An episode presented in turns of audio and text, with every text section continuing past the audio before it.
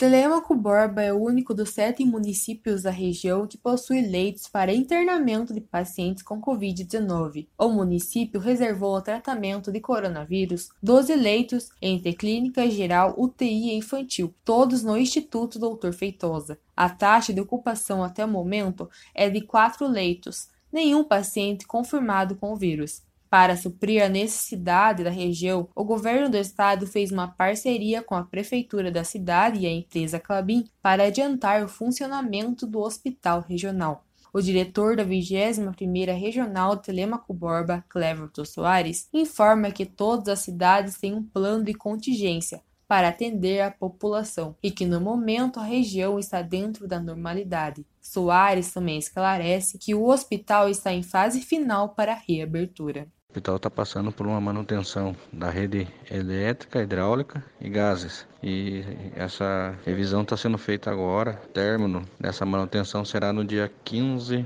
de maio. O secretário de Saúde, Telemaco Borba Iripukanski, em diálogo com o Estado, cogitou um hospital de campanha. Com a estrutura pronta do regional, ele diz que a melhor opção seria a reabertura do hospital do hospital regional, ele é gerência do governo do estado. Então, para ele estar em operação, a informação que nós temos é que o governo do estado está licitando e provavelmente será a empresa gestora de, de hospitais e que ficará responsável pela contratação de toda a equipe médica, os profissionais que irão fazer o atendimento na UTI e também do ambulatório. A 21ª Regional de Saúde engloba as cidades de Ventania, Ortigueira, Embaú, Curiúva, Telemaco, Borba, Tibagi e Reserva, somando uma população de quase 190 mil pessoas.